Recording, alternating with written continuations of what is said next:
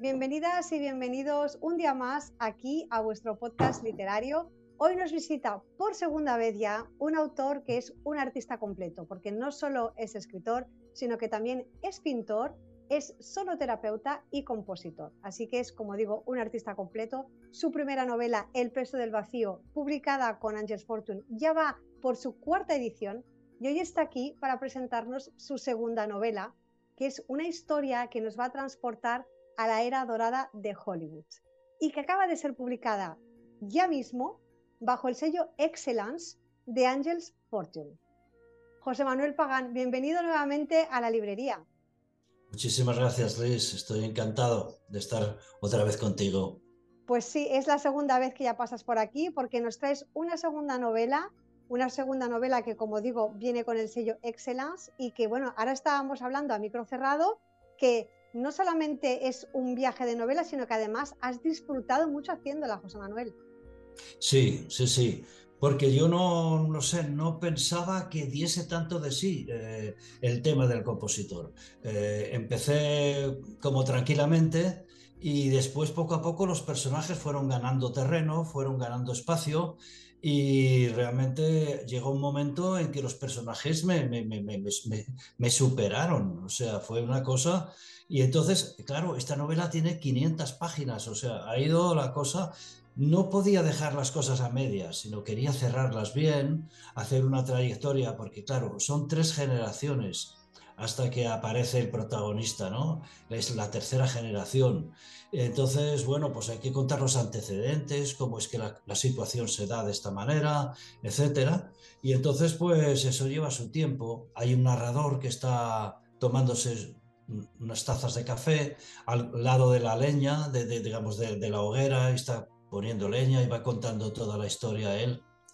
Y entonces, bueno, pues es una forma como... Mm, paso a paso de contar una historia, con muchos sentimientos, hay muchos sentimientos, a veces pues ocurren cosas que realmente son importantes de detenerse y, ver lo que está ocurriendo en aquel momento, ¿no? O sea que bueno, ha sido realmente, pero para mí ha sido muy fácil de escribir. No sé con quién lo consulté, con una chica amiga mía que tiene, bueno, que es, ella hace como, tiene tiene visiones de, cosas y me dijo, es que esta novela te la han dictado. Esta ah, novela te viene, de arriba, te viene de arriba. ¿Por cuánto has tardado? Digo, pues, pues, he tardado dos meses en hacerla. Dice, increíble. Madre mía. Madre mía. Y, yo creo que algo de esto hay, ¿eh? porque realmente... Algo de ciencia infusa, ¿no? bueno, te, te, voy a decir una cosa que es, es bastante curiosa y es que el personaje principal, Trevor Killan, bueno, es un, tiene una mancha en el ojo izquierdo, es una de sus características, ¿no? Y luego tiene también pues un, eh, eh, un, sexto dedo en el pie izquierdo que no acaba de desarrollarse, pero es como algo, una señal, ¿no? Sí. Entonces yo acabé la novela y al cabo de 15 días noto que empezó a ver raro por el ojo izquierdo entonces me voy al oculista y me dice, le ha salido una mancha en el ojo izquierdo. No te puedo creer. lo, mismo, que le pasó al protagonista. Yo no tenía ni... O sea, le puse eso como podía haber puesto otra cosa. Cualquier cosa, claro. Pero puse que le tenía una mancha ocre en el ojo izquierdo y, tal, ¿no? O sea que estoy esperando que me salga el sexto dedo en el pie en cualquier momento.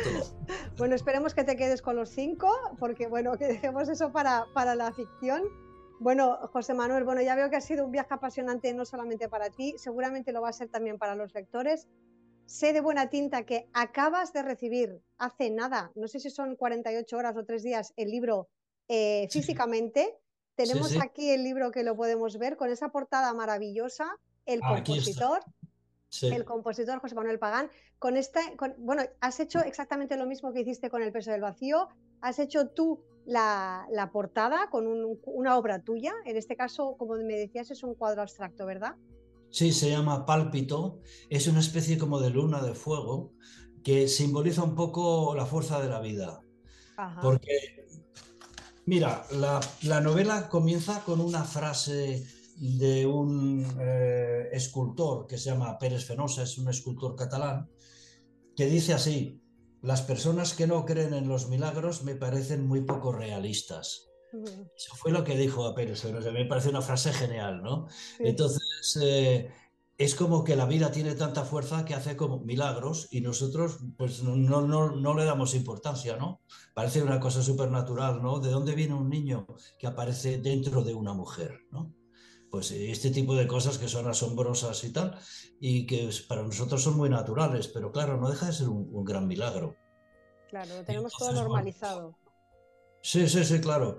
Y entonces esta, esta portada, esta, esta luna de fuego, viene a, simbolizar un poco la fuerza de la vida que nos penetra a todos y que nos hace ser, bueno, como cada uno es, con tanta variedad que tenemos de estilos de vida, de, cultura, de raza, de, todo, ¿no? Y, en cambio, pues bueno, lo bonito del mundo es que haya esta variedad, ¿no? Obvio, obvio. Bueno, eh, como tú decías, Trevor Killan es este compositor, es el compositor eh, yo me pregunto, ¿nos vas a regalar un viaje musical con esta novela, con el compositor, tan bonito como el que nos regalaste con El peso del vacío? Pues sí, yo creo que sí, porque mm, si hay una cosa que yo conozco bien en la música, es la composición. Llevo años y años dedicándome a la composición, he hecho más de 30 películas, eh, muchas series de televisión y tengo premios por eso y tal y cual. O sea que quiero decirte que estoy en el mundo, de, o he estado, después me he dedicado más a la musicoterapia, pero he estado muchos años, casi 18 años eh, componiendo exclusivamente para cine. Entonces es un tema que domino y sé cómo funciona y, puedo entender la vida de un compositor, aunque fuese, fíjate que es en la época del cine mudo, ¿eh? es los años 20, eh, que la música tenía todavía más importancia. Claro. Ahora, ¿por qué? Porque no había la palabra. Es que todavía no se había podido incorporar la palabra al cine. Por tanto, la música era la que expresaba Todo. los sentimientos todas las cuestiones que ocurrían allí tenía que expresarse mediante la música y la orquesta tocaba en directo. No estamos hablando de grabaciones, o sea, era un trabajo increíble. O sea, no solo tenías que componer la banda sonora, sino que además tenías que hacer los ensayos con la orquesta, dirigirla, adelantar un poco la cosa. Si, por ejemplo, la orquesta se retrasaba un poco, tú eres el único que sabía en qué momento tenía que coincidir el chan, por ejemplo, cuando hay un, efecto, una, muerte, cualquier cosa, tienes que, conseguir que esté sincrónica con la imagen, ¿no? Claro. Eh, al no, ir, al no ir sincrónica como se hizo después, cuando, cuando salió ya el, cine sonoro, que ya eso iba unido y no se podía desunir, pero en cambio, cuando tú lo haces en directo, pues tienes que el director, eh, que es el compositor, el compositor dirigía porque también era la manera de que él conocía muy bien la partitura y podía acelerar o retrasar eh, los efectos, ¿no? O sea que es un trabajo ingente, o sea, el compositor musical de los años 20 en Hollywood era realmente un, ser que daba mucha emoción, mucha vida a la película porque la música era la que mostraba todos los sentimientos y todas las, eh, digamos, pasiones que ocurrían realmente allí pero no había palabra. Claro, no había palabra, claro. Bueno, pues entonces todavía cobra más importancia este título de compositor, teniendo en cuenta que toda su obra es eh, lo que va a ver el espectador, porque como tú dices, pues no hay palabra y todas las expresiones de tristeza, de felicidad, de, tormento, todo viene a través de, esta obra musical. El alma de los personajes lo pone la música. Porque aunque la imagen es la imagen, pero la imagen eh, estaba rodada de una manera que se entendiese un poco el argumento, no era tanto la sensación, era un poco como exagerada en el cine mudo, ¿no? Para que la gente pudiese entender bien qué era lo que estaba pasando. Pero el alma de los personajes lo ponía la música, ¿no? Entonces, bueno, todo el proceso es realmente muy interesante ver cómo se hace esto, ¿no? Sí, sí, el trabajo titánico realmente. ¿Perdona qué? Sí, un trabajo titánico realmente lo que tenía por delante el compositor. Sí, sí, sí, porque estamos hablando, es que, por ejemplo, en, mi época ya utilizamos bastantes sintetizadores. Combinábamos los instrumentos acústicos con las bases hechas con sintetizador, pero en esta época no, era una gran orquesta sinfónica. O sea, la orquesta que trabaja, con la que trabaja Trevor Killan es una orquesta que tiene 40 violines, 30 violas, 20 mm, eh, chelos, tres flautas, trombones, trompetas, percusión, piano, quiero decir, es una orquesta sinfónica. La música se hacía así. Se trasladó la música clásica al cine y lo que había en aquella época de música clásica era la orquesta, la música orquestal. Y los productores querían esto, ¿no? Y era una cosa, pues, de mucha envergadura. Poco a poco la música de cine se fue haciendo más contemporánea, más asequible, menos sinfónica, y hoy en día se puede hacer casi cualquier cosa, ¿no? En, en una película. Yo, por ejemplo, la película Panegra, que es una película con la que, que, tengo un, gaudí por la música, esta hice eh, toda la banda sonora con instrumentos de musicoterapia, con cuencos tibetanos, tambor chamánico, eh, sánsula, eh, una serie de instrumentos que no se habían utilizado casi nunca en el cine. Y esto fue lo que le dio originalidad y lo que, que, el jurado valoró.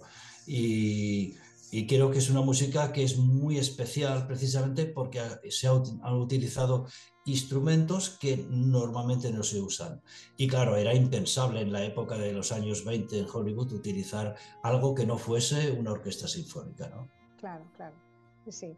Bueno, pues eh, esto que quede claro para todos los, eh, los oyentes que están aquí escuchando este podcast, que bueno, que el valor que tiene no solamente la figura del compositor, sino como dice su propio autor, José Manuel, que estamos, hemos de trasladarnos a esa época en que todo era tan, tan diferente y, que dista tanto de la manera de trabajar que tenemos hoy a nivel musical. Sí, sí, sí, sí, sí. José Manuel, 500 páginas, como has dicho tú, no sé si lo, hemos dicho a micro cerrado o lo has dicho, pero bueno, es un señor libro. Eh, sí. Yo lo he visto ya físicamente, efectivamente es un señor libro, pero bueno, eh, ¿esta lectura la recomiendas para jóvenes, para adultos? ¿Es para todos los públicos? Sí, yo pienso que es para todos los públicos. Hasta, hasta mi nieta, que tiene 15 años, eh, la, está leyendo y le ha encantado. Eh, pero ella es música, claro, ella es pianista y le ha interesado mucho el tema y tal. Pero también tengo que decir una cosa, ¿eh? que además esto se lo agradezco a Isabel, que es que yo como terapeuta he pedido una letra grande, he pedido una letra del 12 para que personas que son mayores, personas que tienen dificultades de, lectura, puedan leerla sin dificultad, ¿no? Entonces, claro, esto hace que también las... Claro, el, volumen de páginas. A lo mejor si no hubiésemos, puesto en vez de una letra del 12, hubiésemos puesto una del 10, pues a lo mejor se hubiesen salido 450 páginas. Sí, claro, un poco menos. Pero bueno, yo creo que es muy importante dar a las personas eh, una calidad de lectura que si no, pues eh, hay muchas personas, yo incluso yo, por ejemplo, que ya tengo una edad, si veo un libro que está la letra muy apretada, muy apretada, es del, del 10 y tal, pues a lo mejor ya no lo cojo. Porque realmente es, es, un esfuerzo para mí, ¿no? Yo leo en, en, sitios que a lo mejor, pues a lo mejor en la cama que estoy con mi mujer al lado y pongo una lámpara pequeña, entonces, pues... Eh, Necesitas una buena visibilidad, claro. Sí, Pero bueno, independientemente de eso, la, historia realmente es una historia que es un gran viaje. Es un gran viaje a través de tres generaciones y, que, bueno, tiene cantidad de sorpresas que no quiero desvelar. No, claro, esto no. Es un libro muy entretenido de leer. Sí. Bueno, pues que sepáis que aunque tenga toda esta cantidad de páginas, eh, José Manuel ha pedido específicamente una letra para que sea bien legible, ha añadido un montón de sorpresas a este viaje, como él dice, así que apta para todos los públicos. Esto queda dicho aquí. Sí, sí, sí. Incluso para la gente que no entiende de música, yo creo que es una manera muy bonita de penetrar en el mundo de un compositor y de un director de orquesta, como es el, el que tiene que hacerlo, ¿no? Por ejemplo, nadie sabe realmente lo que es dirigir una orquesta y sentirte rodeado por una orquesta, o sea, un semicírculo de músicos que están tocando para ti. Es una cosa que si no lo haces no, no, no, no tienes nunca esta sensación porque es algo maravilloso, es como una especie de círculo de música que te envuelve y tú estás allí en medio y realmente te sientes pues atravesado por esa música, ¿no? Y me acuerdo que, el profesor de Trevor le, le, dice, la gente no sabe, no puede, no puede ni imaginarse lo que es estar rodeado por una orquesta y tú en medio dirigiendo aquello y la música, cómo te llega de esa manera, ¿no? Entonces, bueno, es, es una manera de explicar la música a personas que no, que no dominan este, esta técnica, esta, este arte, pero de una forma amena que yo creo que les puede realmente ilustrar sobre lo que es mm, el arte de la música en muchos aspectos. Claro, sí, sí. Bueno, de hecho, como tú dices, yo me imagino que estando ahí con esa orquesta, eh, formas ya parte, tú eres una parte de esa música. Exactamente, sí, sí, sí, sí. Bueno, José Manuel, a mí me gustaría que me dijeras, el libro lo acabas de recibir, ahora ya lo podremos adquirir en un solo clic en la librería de Angels Fortune, como sabéis, os llegará enseguida a casa, pero me imagino que tú habrás tenido algún lector cero o alguien que, bueno, y ya, como tú dices, tu nieta ya se está leyendo la novela, ¿qué feedback estás teniendo de, de las pocas personas que la hayan podido leer, que hayan tenido el privilegio de leerlo antes de su publicación?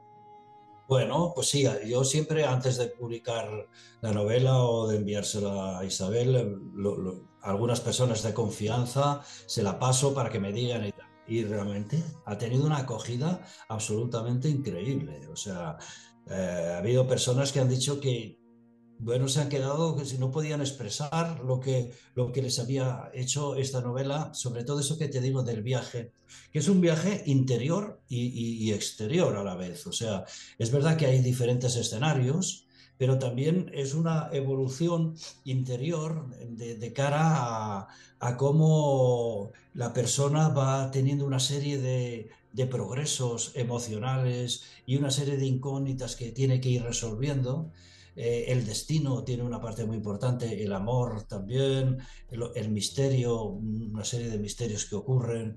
Entonces, bueno, te va teniendo en vilo todo, todo el rato la Y entonces esto realmente a mucha gente ha dicho, es que no la podía, no podía dejar de leerla. O sea, cada día tenía... Hay gente que se la ha devorado en, tres días y son 500 páginas. eso es lo que te iba a decir, que 500 páginas que se, se quedan cortas.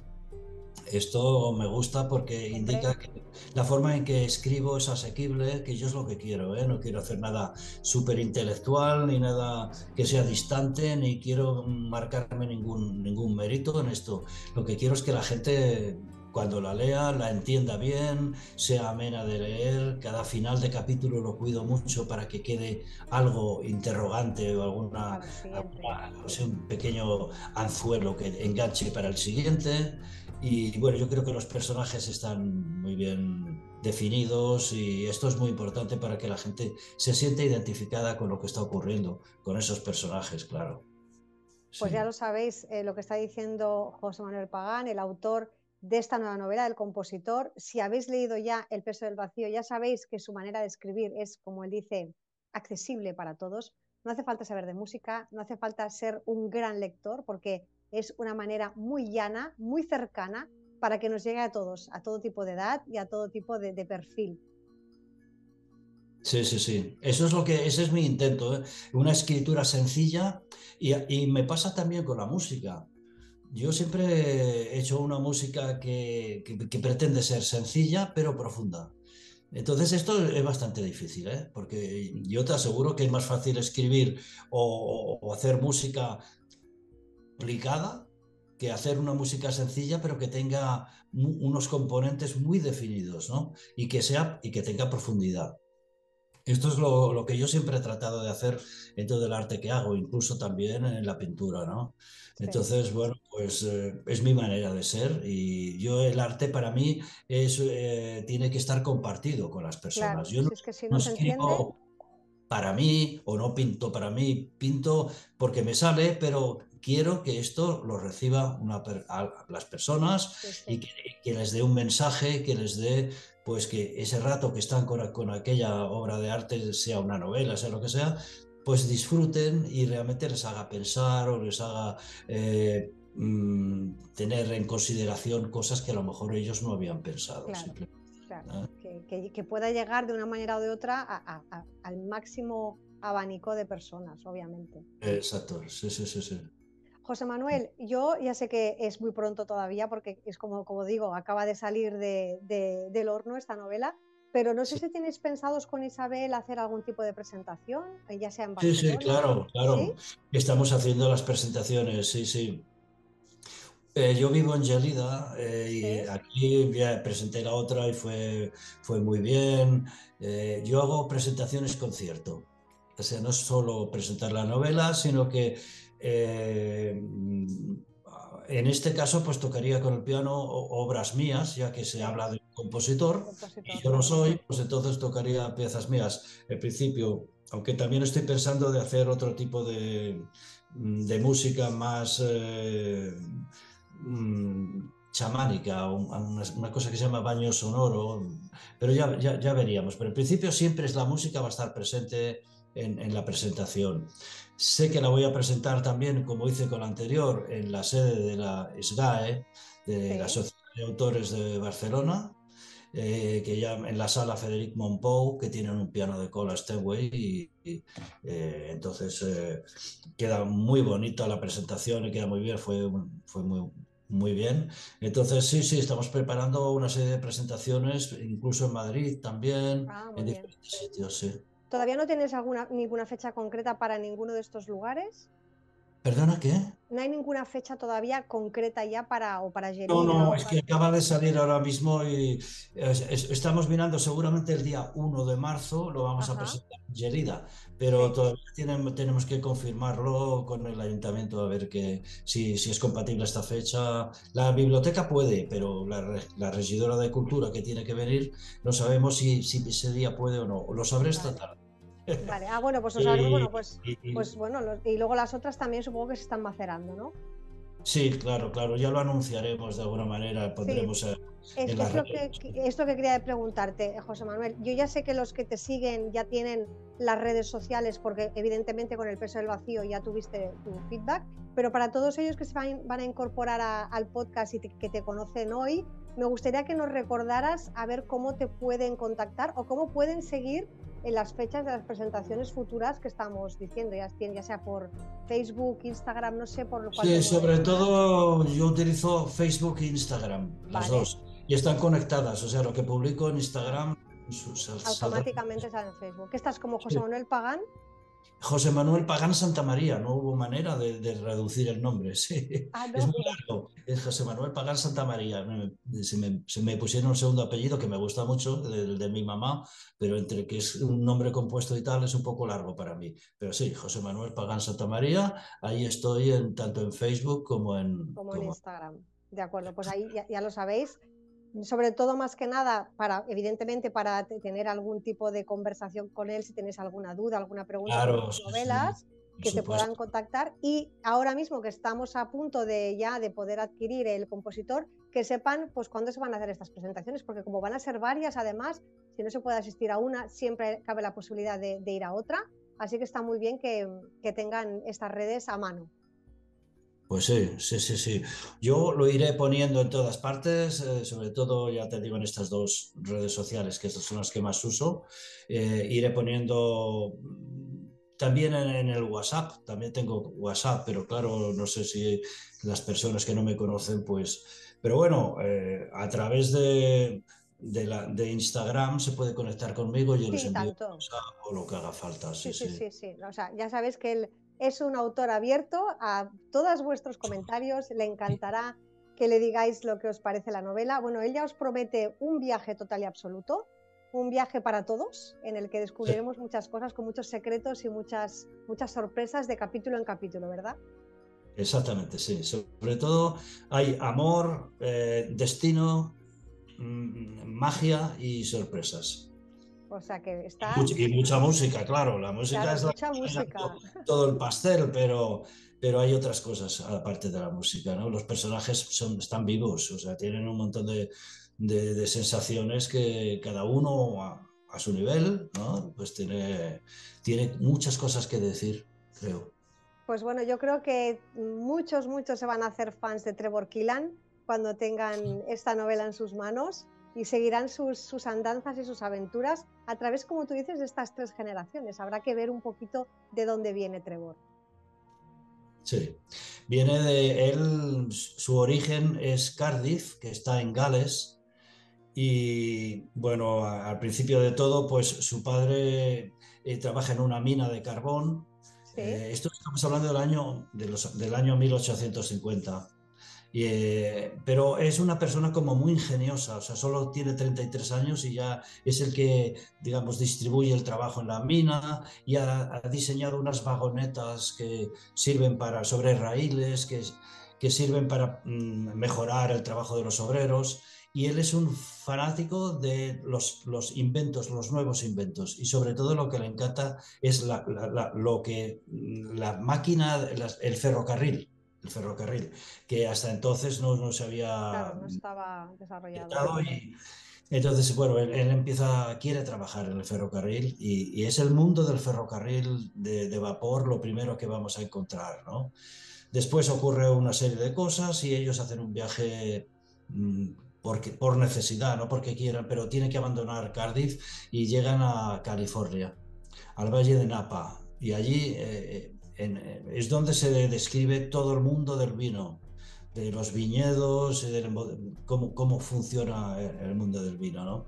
Y finalmente después, eh, ya allí en California nace Trevor y allí eh, es el mundo de la música y el mundo de Hollywood y el mundo de las películas. ¿no? Y después hay una gran sorpresa final que no pienso revelar aquí y que te te lleva a un sitio que no, no, no nos podemos ni imaginar. Ay, ay, ay, ay, ay, qué ganas, qué ganas de leer esto, porque además ya, por, por, como, esto, como estás planteándolo, es, evidentemente hablamos del compositor, pero va a ser muy importante todo ese bagaje paterno y materno que, trae de, Cardiff. Muy importante, muy importante, muy importante. Sí, por ejemplo, yo que sé, hay cosas que... Yo tengo un amigo que es músico, que, es, eh, eh, que eh, está contratado por unas bodegas del PNDES, donde yo vivo, para cantar cantos armónicos a ciertas botellas de vino. Ostras. Y entonces estas botellas de vino, o sea, los catadores las prueban antes de que él cante y después de que él cante y el vino ha mejorado. ¿En serio? Sí, sí, sí, sí. Entonces, bueno, aquí en la parte esta que te digo de Napa, ah, la madre de Trevor tiene un papel muy importante porque ella es cantante y le han pasado una serie de desgracias, no ha podido desarrollar, pero el amo de las viñas, que es un tío muy especial, es un griego de Creta, le pide cuando la oye cantar que cante a, unas ellas y tal, y, entonces crea un vino que se llama Lágrima de Ángel, porque lo hacen en una cueva que se llama la Cueva del Ángel, y, y realmente los vinos estos se hacen famosos en California, en, el Valle de Napa, porque son unos vinos que, muy especiales. Pero todo eso se describe muy, muy bien, como ella que tiene una desgracia importantísima, pues eh, eh, es capaz de superar eso y, realmente consigue, consigue que con su canto, con su, con su emoción, con su dolor, esa, esa cosa que es un vino, que es una obra de arte, pues, pues mejore. es que esto está basado en la realidad. Mi, amigo, mi amigo hace esto. Sí, sí. a veces la realidad eh, supera la ficción, José Manuel, ya lo ves. Es lo que te digo, la, frase que dice que la gente que no cree en los milagros me parece poco realista. Poco realista, exactamente. ese es el principio del planteamiento de la novela. ¿no? Esa es la base, exactamente. Pues bueno, pues con todo esto que nos ha dicho, que ya es mucho, no nos cuentes nada más. ¿eh? Que, bueno, eh, a mí me han, entrado unas ganas de, adentrarme en esta historia, porque esta historia tiene principio y final, pero con muchísimas cosas en medio que, bueno, que yo creo que nos van a sorprender. José Manuel, ha sido un tremendo placer tenerte aquí de nuevo. Espero que todas esas presentaciones vayan de maravilla, seguramente lo serán, porque bueno, con esas presentaciones tan personales que haces tú, musicadas por ti mismo, no puede ser de otra manera. Eh, son presentaciones muy diferentes, o sea que si podéis, tenéis la, bueno, la suerte y la posibilidad de asistir, ya sea en Barcelona, en Madrid, en Gelida, en todas estas que van a venir en un futuro, no os la perdáis. Y bueno, nosotros te seguiremos en redes sociales para ver cuándo presentas. Y nada, adelante con todos esos éxitos y con el compositor. Muchísimas gracias, Liz. Yo estoy encantado de estar en esta editorial, estoy encantado de, hacer entrevistas contigo, que eres fantástica, y de todos los compañeros que estamos juntos en esta aventura que es mm, Angels Fortune Editions. Apasionante, sí. Yo pienso seguir escribiendo y seguir haciendo. Claro que sí, no lo dudo. De hecho, estoy escribiendo mi tercera novela. ¿Ya estás en la tercera? Sí, sí. La estoy escribiendo, ¿eh? simplemente, que se llama Lunas de Fuego bueno, se está macerando. Sí, sí.